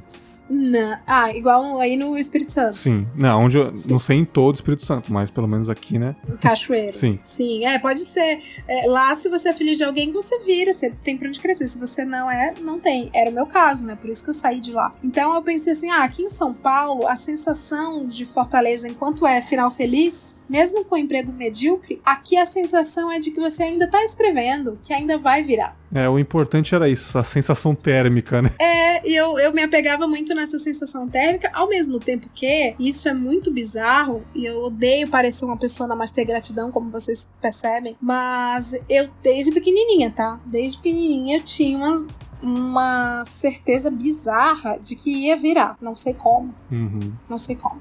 Tipo, eu tinha uma certeza, eu ficava, "Ca- velho, calma, segurei a ponta, agu- aguenta a véia aí, calma, que ainda não é esse ano, não é agora, mas vai. Aí é bizarro, é uma certeza bizarra, E você se apegou E- a ela, né? Se apega a ela, né?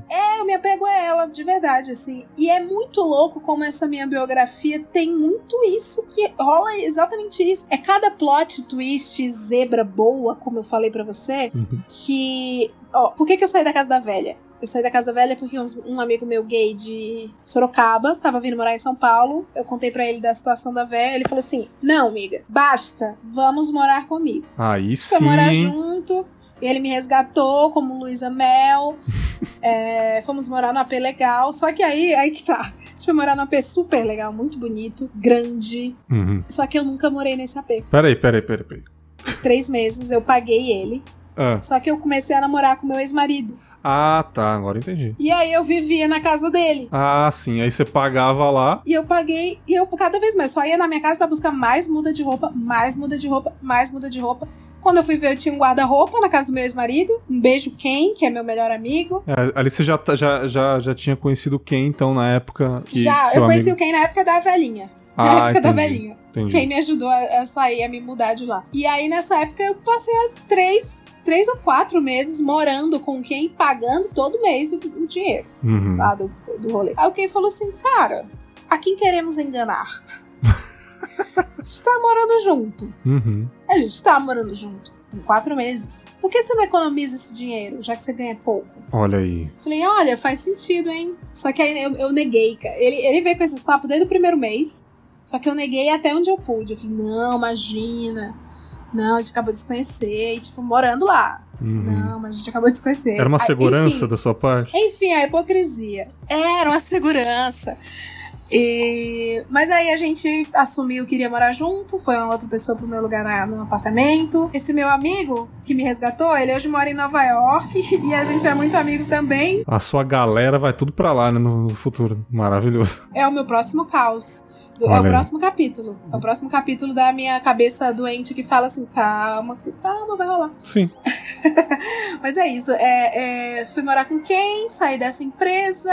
Aí eu fiz uns frilas, uns frilas legais. Fiz frila pra político, Hum. presidenciável. Hum. e foi bom, pelo menos? Cara, foi, foi sim. Embora seja uma situação política que hoje eu não, não votaria jamais. Uhum. É, foi bom porque foi a minha primeira experiência de dignidade de trabalho. Olha Biz-. Bizarro, né? É, com relação a chegar a 9 e sair 17. Sim, tipo, tudo É. fixo, bonitinho ali, horáriozinho certinho, né? Sim, era um frila, né? Era um frila, tinha. Não era nada. Oh, não tinha Uhum. plano de saúde nada, mas pagavam justo. Uhum. Não- gente, eu juro que eu não fazia fake news, tá? Eu fazia. Era o candidato, aí eu tinha só que pesquisar a vida dele e contar a história dele biograficamente num vídeo que seja emocionante pra falar assim: Fulano de Tal nasceu na cidade. É isso. Aí mostrar ele beijando algumas pessoas na rua, segurando as Mostrar ele, crianças. aí mostra os amigos, a família assim, é, o fulano sempre foi esse paizão. É isso, Nossa isso era meu Senhora, trabalho. Tá certo. E Ok, é uma fake news, pode ser, de certa forma. não é? Eu tô aqui. Hã? Não, não é que não é, né? Que aquelas pessoas eram de verdade e tal. Sim. Mas, enfim, esse lugar, ele me proporcionava qualidade de vida. Ficava no, no pezinho do Parque do Birapuera. Eu chegava no horário. Eu amava que eu tinha escopo do que eu ia fazer.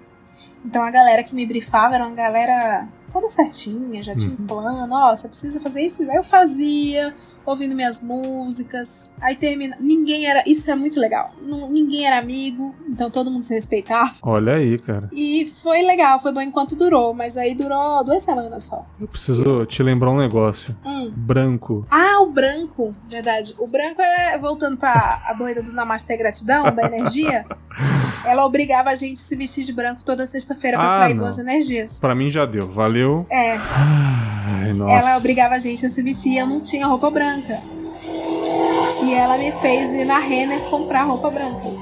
Que isso. Porque ela. Quem não ia de roupa branca ou quem esquecia, nossa, ela azucrinava a pessoa em público o dia todo. Nossa, cara, que.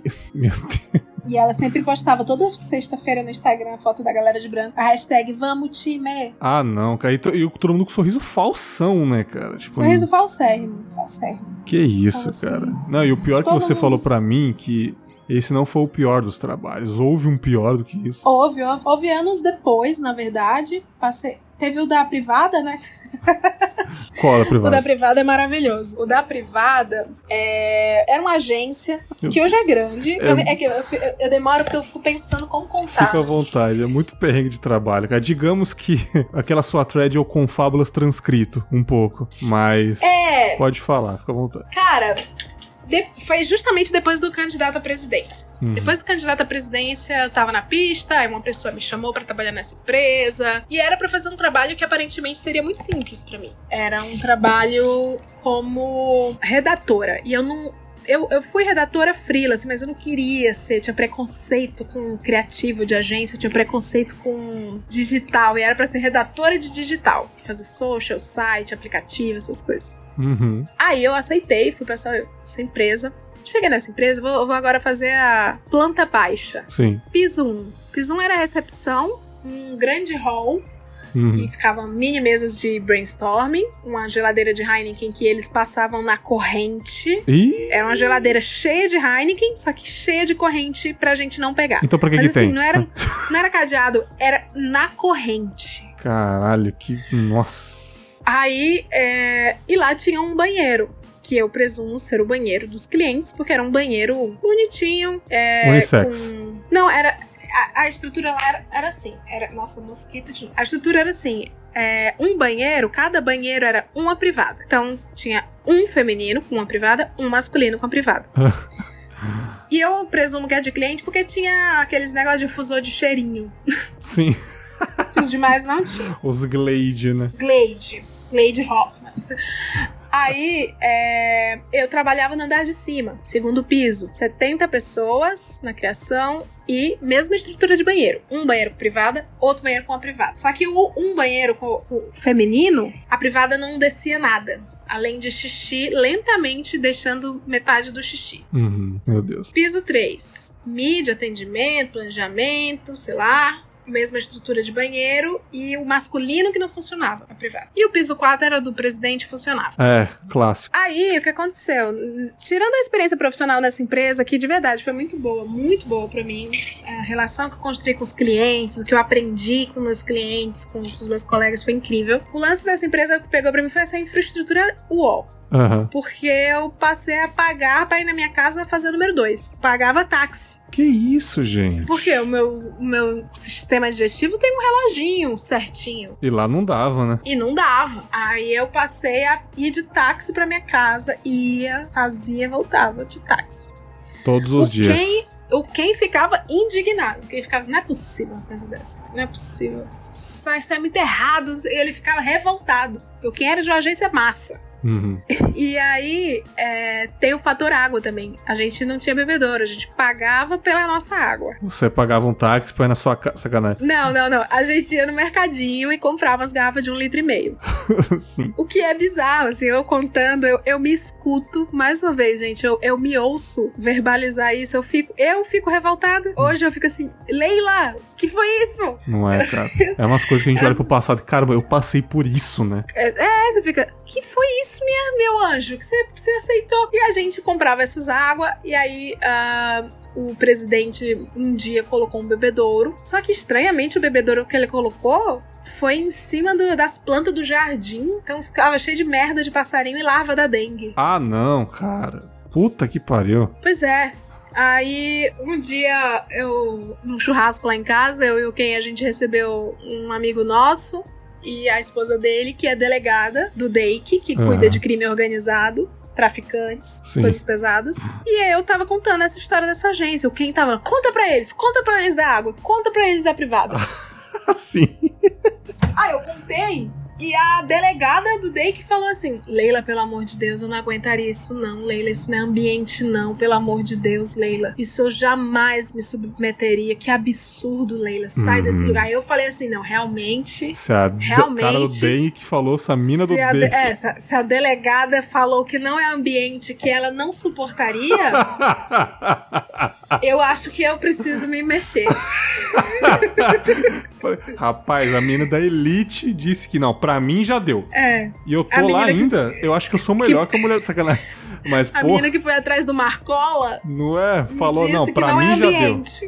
É, aí foi isso. Eu Sim, procurei sim. outro emprego, fui pra esse outro emprego, que eu- esse eu vou resumir, tá? Porque esse foi uma experiência legal de amigos, de trabalho não. Foi super ruim pra mim. Foi um momento que eu senti perdendo tempo ali. Eu tava fazendo banner estático, Sim. coisas que um sistema automatizado faria, sabe? De, de design. E aí depois eu fui.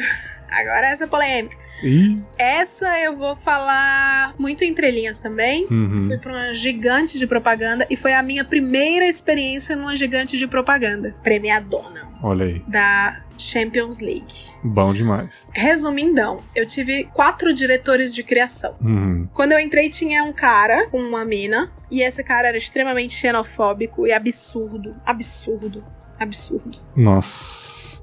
E faz umas paradas que no Código Penal ele teria tido problemas.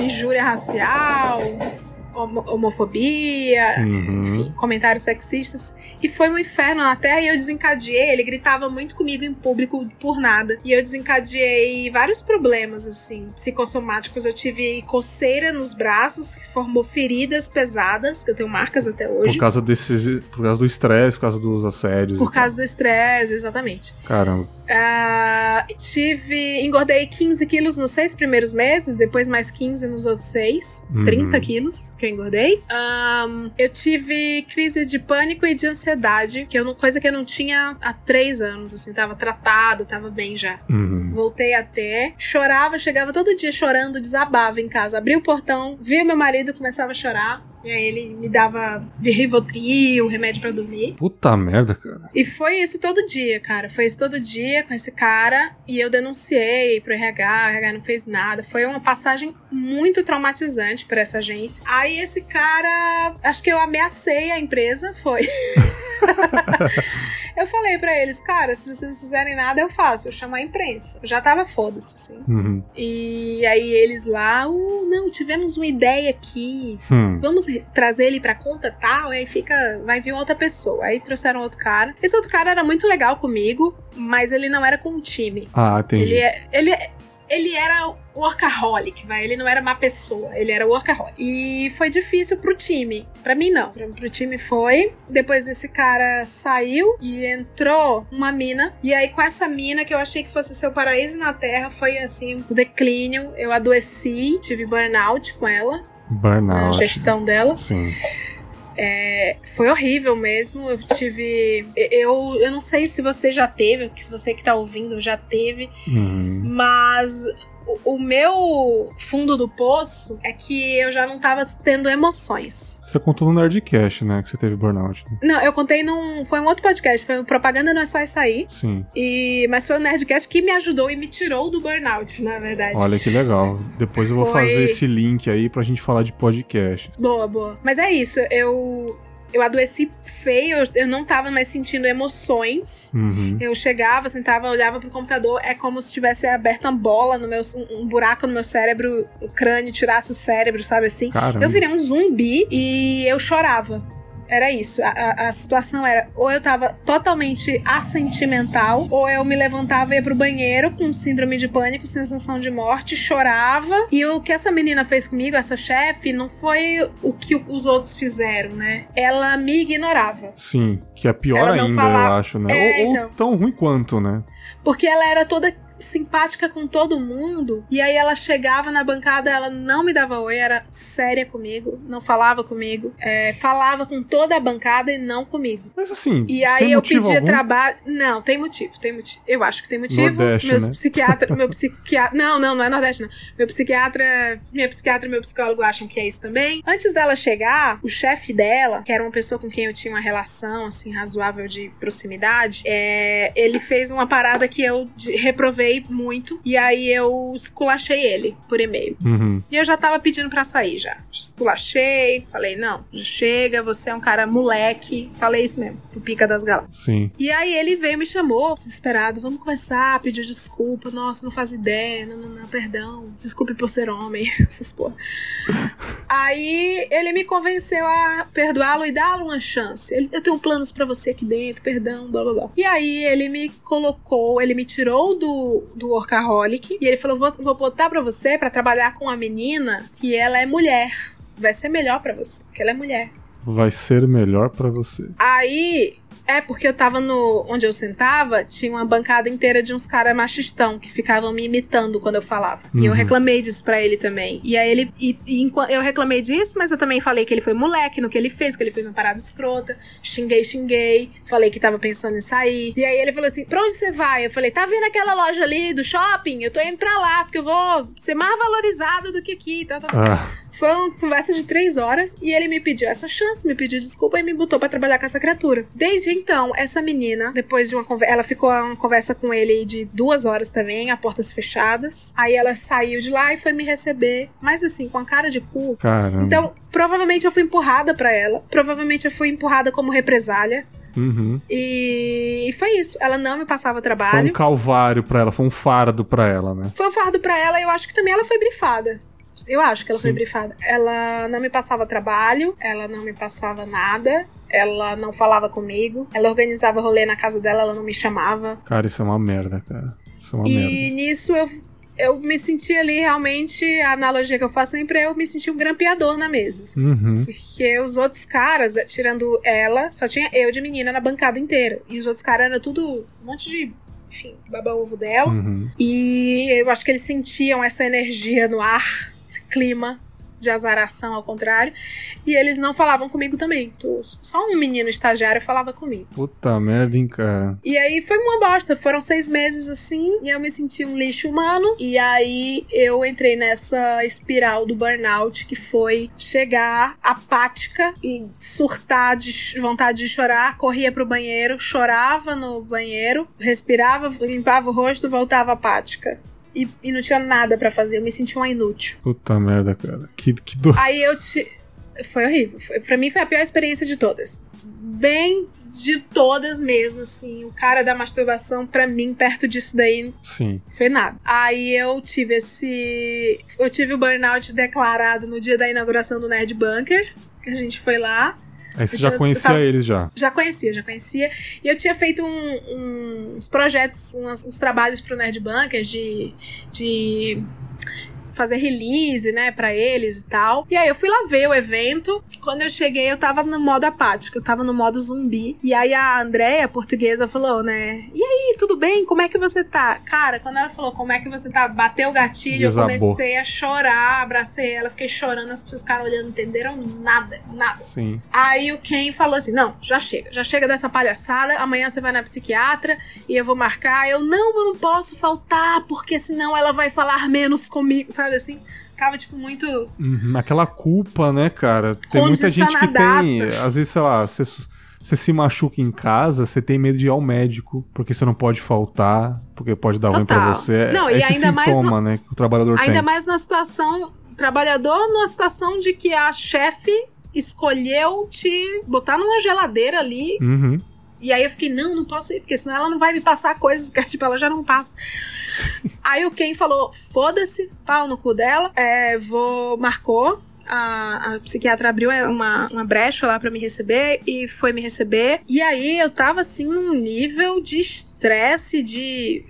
De verdade, assim, outra pessoa. Essa pessoa que está conversando com vocês não existia naquela época, naquele momento. Uhum. Aí ela me passou remédio e ela me deu um atestado médico de 15 dias. Olha aí. CID e tudo, falou assim: você precisa, neste momento, sair deste lugar. Eu vou te dar só de 15 dias pra você não entrar no INSS, mas se você não melhorar, eu vou te dar mais 15 dias. Sim. E aí eu fiquei culpadaça, muito culpada. Eu lembro que eu saí da- do consultório com um atestado médico na mão e fui na, num grupo de Facebook de mulheres da, da publicidade e comentei: gente, alguém aqui já teve burnout? Eu estou com um atestado aqui, estou com vergonha de mandar, de mostrar. Vixe, pra que você falou isso? E aí eu falei, uma, uma outra diretora de criação mulher printou e mandou lá pros chefes, pros pica das galáxias Ah, não. dessa agência. Que isso, cara. E eu fiquei sabendo disso depois que eu voltei. Aí ahn, eu fui pra Curitiba com quem? A gente foi passar esses 15 dias lá com o pessoal do Jovem Nerd. Uhum. O Ian, do Porta dos Fundos, estava lá também. O, o Fred, o seu K. A gente comeu, riu, jogou airsoft. Foi, foram dias muito legais que me desestressaram, descomprimiram bastante, mas eu ainda tava, né, na, na vibes down. Aham. E aí, nessa, no dia da Vibes Down, eu tava contando essas minhas histórias de agência num restaurante pra todos eles. Eles riram pra caramba. E eu tava muito na bad, assim. Aí eles, oh, não, vamos fazer um Nerdcast, vamos contar as histórias desgraçadas. Não, a galera precisa conhecer essas histórias. Foi sua primeira participação. Foi minha primeira participação. E aí, foi aí que tudo mudou. Aí, Foi aí tipo, tudo foi a sua primeira participação em podcasts. Não, eu já tinha apresentado um podcast com o Alexandre Maron, o Zing. Uhum. no B9. E foi um período muito legal. Só que o Zing tinha um compromisso de passar informação séria, assim, sobre cultura pop e eu não tinha a menor propriedade Entendi. sobre os assuntos. Sim. Que o, que o Maron tinha, né? Então eu não me sentia à vontade. E eu me sentia uma convidada. É como se todo episódio eu fosse a convidada Uhum. e o, o podcast fosse do Maron. Sim. Então eu não fa... o- Tanto que o Maron que cuidava de edição, o Maron cuidava de divulgação, o Maron subia os posts, subia o episódio, tudo. Eu não fazia nada, eu só ia, gravava e ia pra casa. Uhum. Quando eu gravei o Nerdcast, e assim, eu tinha noção da, da audiência do Zing, mas, de novo, pra mim era um podcast do Maron, que tinha alguns mil ouvintes e boas. O Nerdcast, pra mim, foi uma parada muito bizarra, porque eu gravei com eles, né? Contei minhas histórias desgraçadas numa boinhas. Uhum. Contei exatamente como eu contei pra eles. E no dia seguinte, subiu na sexta, sei lá, ah, eu tinha. Eu tinha na época 3 mil seguidores no Twitter. Uhum. No dia seguinte eu tava com 6 mil seguidores. Tipo, tinha o dobro. Nerdcast é Pessoas dizendo- demais. É, pessoas dizendo que, nossa, te amo, Sim. dona do meu cu. Você é a minha religião. E eu fiquei assim, meu, o que que é isso? Quem são essas pessoas? Por que, que Identificação. isso? Identificação. E ao mesmo tempo eu tinha haters me falando: mata ela, que menina insuportável, dá um tiro na cara dela, é, parte ela no meio, umas paradas Nossa, cara. assim, absurdas, de ódio assim, absurdo. Ah, Tem que morrer, que nojenta, que chata, que mentirosa, fanfiqueira, a galera acha que é fanfic, né, os haters. aham. E aí, velho, foi, um, foi muito difícil. O Alê, nossa, o Jovem Nerd me fez uma mentoria aí de alguns meses, uns bons meses pra me falar, calma, É um monte de moleque. Tudo que... no seu tempo. Não, não, é, né? Que eu ficava assim, mas essas pessoas querem que eu morra. Eu fiquei com medo, fechei perfil, sabe assim? Sim, é foda, Calma, cara. é um monte de menino no computador. É que eles não gostam de uma coisa, eles falam que odeia, tem que matar, Uhum. sabe assim? É, calma, mas você foi muito bem. E, e o Ale, inclusive, queria que eu fizesse canal no YouTube, que eu tivesse algum dia lá no, no canal deles e tudo. Eu falei, jamais, jamais, jamais, jamais. Já aconteceu no Eu pro- futuro, né? Ah, não, eu protelei até onde eu pude. Uhum. Protelei, neguei todos os convites aí de fazer conteúdo. Jamais, nunca na vida. Mas eu ia participando dos podcasts das pessoas. Sim, Participei do Wanda e foi muito legal. sim. O Wanda eu não tive hate. Ah, O Chaco Rapadura foi ótimo, eu lembro Chaco da época. Rapadura, As meninas são incríveis, né, cara? são demais, demais, demais. Sim, É, cara. cearense, aquelas cearenses, né? Sim, aí você foi entrando no mundo do podcast nessa época, então, né, cara? Nessa época É, aí. E- Pelo da galera. Sim, aí você gravou alguns, né? Histórias de viagem, se eu não me engano, você gravou também no Nerdcast. Eu lembro que na Gravei. época eu ouvi. Nerdcast eu devo ter feito uns 10 programas, talvez. Sim. 11 por Sim, aí. tudo tipo 2019, 2018, você sempre tava ali em um ou outro. Eu acho que já cheguei Isso. a ouvir, né, cara, lavando as minhas louças da vida. Foi, foi bem legal. E, tipo assim, gravando Nerdcast, gravando Chaco Rapadura, enfim, o podcast da galera aí que gosta de você pra caramba. Foi batendo vontade de fazer podcast, o seu, porque eu tenho uma teoria que é quando a galera começa a gravar muito podcast, ela quer ter algo pra chamar de seu. É uma vontade que te deu, alguém falou, você precisa ter o seu podcast. Eu falei, tá aí, eu acho que eu mereço ter o meu. Como é que foi pra você criar o Hoje Tem? Então, hoje tem não foi. Não foi nem pensado. Eu, eu, eu nunca tive. Inclusive, quem é meu amigo próximo sabe. Desculpem, ouvintes hoje tem que estão ouvindo aqui agora, mas assim. Eu. Toda vez que eu gravo Hoje Tem, eu gravo na, na força do ódio, né? Que eu falo. Melhor força. Eu. Eu gravo porque tem uma frequência, ele tem que subir. Aí eu subo puta. Eu subo pistolaço. Só que aí, o que me mantém fazendo, tá, gente?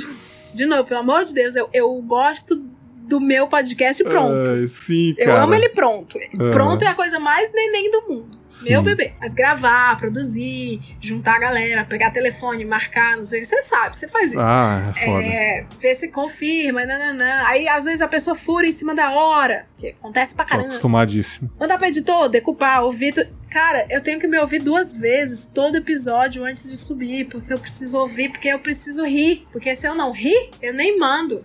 É foda, cara. Você tem complexo com a sua voz, alguma coisa assim ou não? Não, eu não tenho um complexo com a minha voz. Mesmo? Eu só acho que o hoje tem não é o Naruhodô que é útil. Eu, eu Ah, acho. Mano, mas eu, eu acho- Sei lá, velho. Eu acho que Sei a gente lá. precisa de podcast assim, igual o seu, não ovo, as bobajadas, sabe? É, zoeiras, né? Sim, Mas, eu- mas é, então aí eu penso assim. Tá, já que ele não vai ser um candidato ao Nobel de Economia, que seja útil do ponto de vista de informação e de humor. Que é o que você Então- faz. É engraçado, mas, pô, a gente ouve e fala, informa, bacana, sim, sim.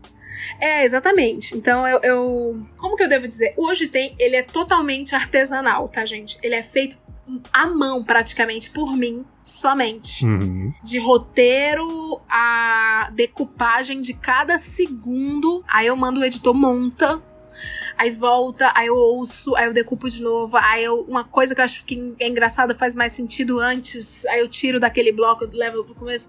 Enfim, é uma parada feita à mão mesmo Uhum, subo. Só que eu nunca quis isso pra mim, entendeu? O que, o que me mantém fazendo, o que me manteve fazendo, foi justamente o feedback das pessoas. Quando eu comecei a ver que, por mais que não fosse o meu sonho de princesa de ser designer de moda, né? Uhum. Mas é quando eu recebo mensagens, Leila, pelo amor de Deus, muito obrigada, porque eu tô passando por um momento muito difícil e tá me tirando da merda. Muito obrigada, porque eu não sabia disso, ou muito obrigada, eu perdoei meu pai ou minha mãe por isso, eu ia me Foda. matar.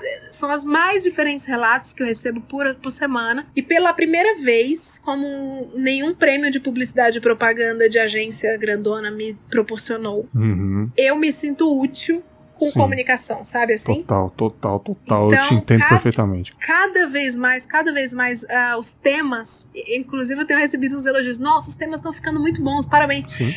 São justamente por causa dos feedbacks, assim. Se eu recebo um feedback que é sobre uma pessoa que tem medo de sair armário, do armário porque o pai expulsaria de casa. Então vamos fazer um episódio sobre isso para que pelo menos a pessoa não se sinta só, sei lá. Uhum. Que foi o que teve na semana passada. Uhum. E é isso. Eu, eu nunca pensei em ter, mas uma vez que eu tenho, eu faço da melhor forma possível. Não acho prazeroso produzir, mas produzo muito bem.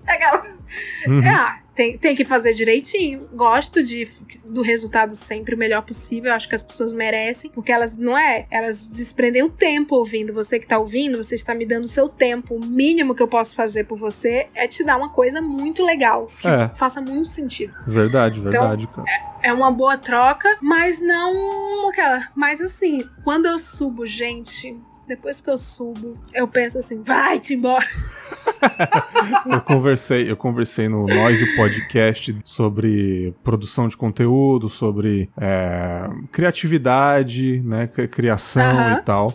E a Cafeína, do, do podcast Papo Delas, minha grande amiga, ela falou exatamente o que você tá falando agora. Eu gosto muito de gravar. Eu gosto de trocar essa ideia que eu tô fazendo com você. Ah, sim. Eu parte. edito meu podcast também. Eu sei o quanto é, é, é, chato. Eu gostava de editar antes, uns anos atrás. Hoje em dia eu gosto de ser o uhum. frente, eu gosto de criar o conteúdo, pensar nas coisas, né? E ela uhum. disse que a melhor parte é quando ela aperta agendar episódio, quando tá pronto, entendeu? Tá uhum. pronto, vem, espera o abraço dos feedbacks e essa é a melhor parte, entendeu? E você falando, eu falei, caramba, então realmente é, existe tipos de gostos na produção de podcast. Tem gente que adora editar. Eu conheço gente que adora editar. Pensar nos efeitos. Aquele momento eu vou botar uma voz grossa, eu vou modificar a risada. Tem gente que adora gravar, que é o que eu tô fazendo. Tem gente que adora quando fica pronto. Receber os elogios, né? Se sentir querido. Sabe né? o que eu gosto de fazer? A parte prazerosa mesmo. Eu uhum. não roteirizo, hoje tem, né? Assim, Sim. eu faço a pauta, escrevo, tá? Eu faço aquela intro. A única coisa que eu redijo. O restante eu até faço, mas eu não considero roteiro porque na hora eu cago para tudo o que eu escrevi. Ah, e aí na hora é tudo no, no improviso. Sim. Mas uma coisa que eu descobri que eu gosto muito de fazer na produção é que eu roteirizo produzindo e isso eu acho que é uma coisa que é que eu descobri que é uma característica da Leila e que é super perceptível no Hoje Tem. Como que é o roteirizar produzindo? Eu deixa-me ver um episódio que performou bem que traduz isso. Sei lá, o de funks literários. Sim. Eu era doida para gravar com o Chavoso da USP. Uhum. Eu era doida para explicar vanguardas literárias através de uma professora de literatura. E eu era doida para falar de funk, porque eu amo funk, e o funk como uma vanguarda literária. Olha aí, cara. Aí. Que pauta, hein? É, eu, eu amei esse episódio. E aí eu, eu fui atrás. Eu vou atrás das pessoas. Eu, eu, eu tô até abrindo a minha cozinha aqui para todo mundo, eu vou atrás das pessoas e eu fico imaginando as conversas que essas pessoas teriam. Então, às vezes, é ah, galera nada a ver. Tipo assim, eu fiquei imaginando, nossa, é a Nilce com o Max Peterson hum. e o Camejo, como seria? A do Camejo tá, foi, inclusive, um baita episódio, cara, que o Camejo participou. Sim, ele participa, já participou acho que de quatro, cinco, sei lá. Sim. Mas esse com a Nilce, eu fico vendo as pessoas legais, que eu acho legais, assim, eu fico que, que, que sairia dessa galera? Aí tá, eu fico imaginando as, as, conversas. Depois que eu imagino as conversas, tá, o que tem em comum entre eles para começar a conversa? Uhum. Ah, todos moram fora das suas cidades natais. Então vamos falar sobre isso. Sim. E aí, a partir daí, vem a, a pauta. Mas de, acho que é a única coisa que me dá prazer é brincar de boneca com os convidados antes de eles saberem que eles serão convidados. Sim, sim, cara, sim.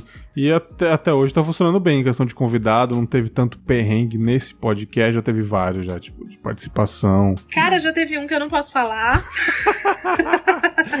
não, Dani Baia. Não, Dani Baia, não é você. Não, não, é você. Um beijo, Bayer. Não é o Bayer. É, mas teve um sim que foi muito difícil porque a pessoa não iria participar, pediu para participar. Hum. E, e, a gente não se conhecia, então foi muito estranho. Aí ela foi. E na hora a pessoa que pediu para participar achou ruim a pauta. Achou muito Não, mas eu sou uma pessoa séria com a reputação e, de- e teve um grande piti na hora. Não, e vocês já estavam todo mundo online. Não, isso foi presencial, foi pior ainda. Foi presencial Ah. na casa da pessoa, entendeu? Não, nossa, cara. Então, assim, eu tava muito mãos atadas. Eu, eu tive, na hora que eu vi umas coisas, eu vi a pessoa falando de mim, sabe, em outro cômodo. que isso, gente? É, foi muito, muito desagradável, muito constrangedor. E aí, eu tive que pegar a pauta que eu fiz, Hum. amassar, jogar no lixo, literalmente, que era tava impresso. E com os olhos marejados, eu tive que gravar. Queria chorar de tudo que eu ouvi, sabe? Que a pessoa falou de mim, assim. Pelo amor Mas- de Isso no seu, no hoje tem. Nos tem, nos Ah, tem. não pode, cara. Que que é E isso? aí seguimos, e aí eu fiz a oração, Chico Anísio, venha sobre mim. Caramba, cara. E aí eu te enxuguei a lágrima que não caiu, mas aí na hora eu fingi demência e fiz a linha palhacitos pra pessoa se sentir à vontade. E aí rolou. Rolou e ninguém sabe que episódio que é. E ninguém saberá, né, cara? Só quem tava lá, né? Só quem, só quem viveu, Gabi. Só que. Esse nome foi. Você usou pra achar fácil na internet, pra ter um engajamento? Ou é de alguma coisa pessoal? Hoje tem? É. Eu queria um podcast e eu não sabia sobre o que seria. E, e veio muito a calhar. Eu não Uhum. sabia se seria, ai, porque 70% da audiência veio do Jovem Nerd. Será que eu faço uma coisa nerd? Mas eu nem sou nerd, eu não sou nerd. Eu vou falar o quê pra esse povo? Sim. Tantos por cento veio do Wanda, galera LGBT, mais legal, mais mente aberta, mais. Mais que eu andaria no recreio. Sim. Será que eu faço algo assim? Mas e aí os outros 70%? Aí fiz uns estudos, ia chamar Flopcast, né? Eu, eu já contei essa história também. Ia chamar Flopcast porque eu queria fazer sempre, todo episódio, uma homenagem às coisas fracassadas do mundo. Tipo Google Glass, sabe assim? Sim. Aí uma pessoa já pegou esse nome e fez. Na véspera de eu lançar, eu tinha registrado o domínio e tudo. A pessoa lançou. Que isso. Mas assim, aí- na minha opinião, fica muito limitado, né? Só falar Não, disso. todo mundo né? fala isso, todo mundo fala isso. Aí eu. Até o, o Samir do Wanda me falou, amiga, não. É, você pode falar de tanta coisa além de Você fracasso. pode falar disso, né? No, no, no seu podcast, né? Exato, exato. E aí eu pensei, ah, foda-se, vou pegar uma parada que eu possa continuar a frase. Ah, E aí veio hoje tem, veio hoje tem. Falei, ah, o que, que tem, que tem pra hoje? Que é aqueles cardápio, né? Que põe a lousinha do lado de fora. Sim. Temos feijoada, picanha e. Opa! Matei mosquito, finally! Olha aí, cara. Matação de mosquito ao Caramba, vivo. veio mais outro aqui agora.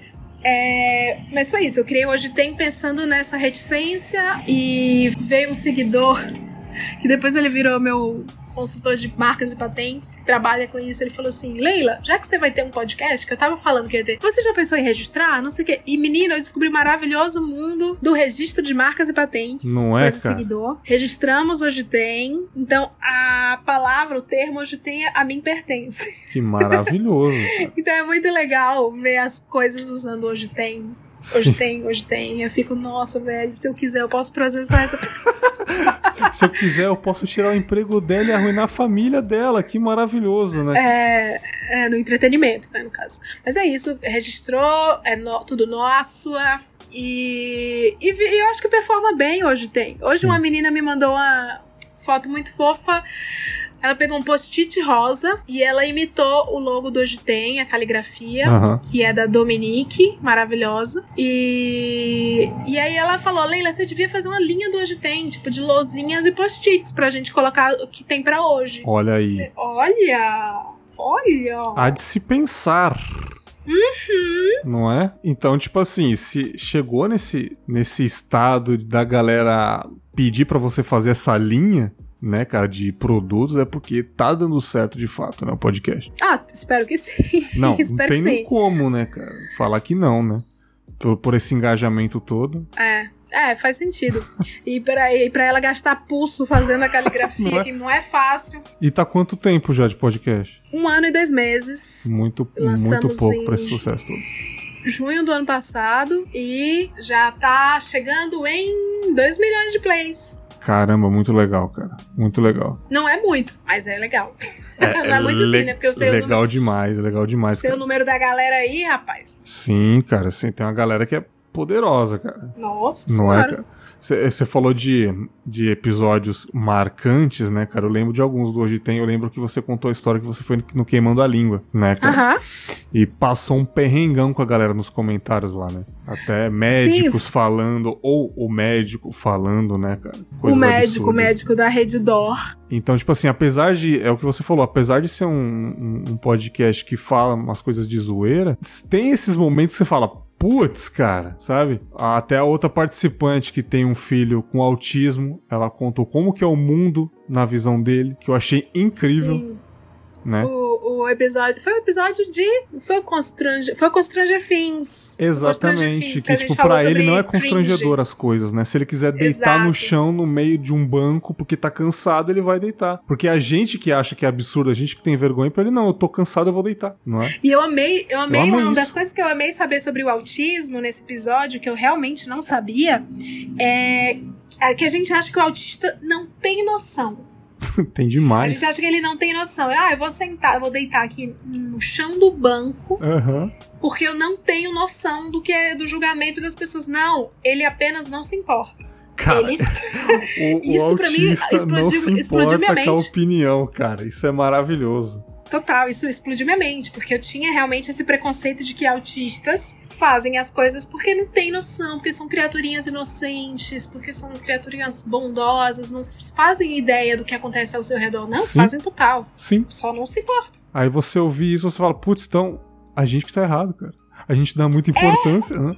Exato, a gente dá muita importância pra isso. Então, é, é um todo, todo um pai, mãe, irmão que eu conheço de autista sempre posta assim, nossa, aprendo muito com você. E eu imagino o aprendizado que deve ser depois, depois desse aprendizado mini que eu tive, eu imagino como deve ser a convivência. Sim, sim, cara. Isso daí resume muito bem o, o podcast, né? A zoeira com informação, a gente se diverte e ao mesmo tempo é, se sente bem ao ouvir, né? Aprende alguma coisa ou outra. E planos pro futuro, Leila, como é que tá é, em questão de planejamentos? Tem coisas em mente pra fazer no podcast? Ou, como você disse, continuar fazendo no ódio, publicar, esperar os feedbacks? Olha, agora eu não faço mais com ódio, isso é uma boa notícia. Sim, porque Porque- agora tá se dedicando a isso, né? Eu me dedico a exatamente. Eu tinha ódio de certo porque eu trabalhava numa empresa Uhum. que eu amava, tá, pessoal da empresa, pelo amor de Deus, essa empresa eu amava trabalhar lá.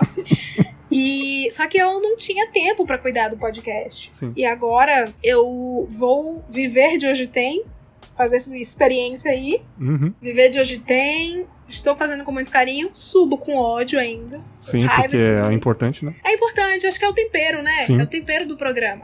É- é- e a forma como eu trato o ouvinte também tem isso. Que é. eu acho que já ouviu alguma coisa, né? Sim. Eu não vou dar essa informação toda, não, que eu não sou empregada da madame, não. E quem quiser dar um Google aí. Mas é isso. Esse é o tempero do programa. E, e tenho projetos, sim, de mais entretenimento em áudio pra vocês. Muito que bem. Aguardem. Muito que bem. Aguardem. Não dê detalhes pra deixar, pra deixar no hype, né, cara? Exatamente. A galera vai ficar como, cara?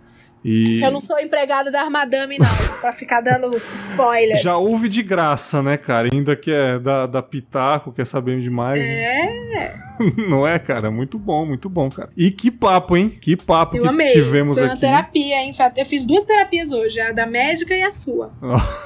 Exatamente, né, cara? Muito bom, muito bom. Vamos seguir ouvindo aí, né, cara? E, assim, não tem nem como falar, queria muito te agradecer, Leila, por ter participado aqui no Confablas, dado quase duas horas aí de tempo, é, contando perrengues de trabalho, perrengues da vida, falando um pouquinho de podcast, trajetória aí. Foi muito legal. É, para quem não conhece, né, para quem não conhece Dona Leila aí das internets, para quem tá conhecendo pelo Confábulas, fale suas redes sociais, fale onde a gente pode ouvir o Hoje Tem, né, podcast exclusivo agora, né? Sinta-se à vontade para falar o que você quiser agora, o espaço é seu. Primeiramente, eu queria lhe agradecer, né, pelo convite. É nóis. Foi um convite que eu curti muito participar.